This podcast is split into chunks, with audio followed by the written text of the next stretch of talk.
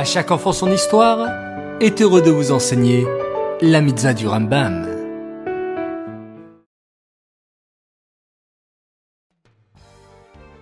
Shavuot les enfants, j'espère que vous avez passé un très très bon Shabbat et que vous êtes plein de nouvelles forces pour une nouvelle semaine d'études des mitzvot du Rambam.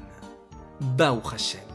Ce Shabbat, le 22 Menachem nous avons étudié la mitzvah négative numéro 320 qui nous interdit de faire un travail le jour du Shabbat.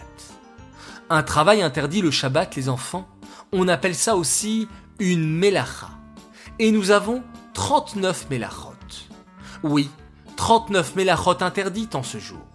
Comme par exemple, cuire, pétrir, laver du linge, allumer un feu, planter, labourer, écrire, effacer, ou plein d'autres melachot encore.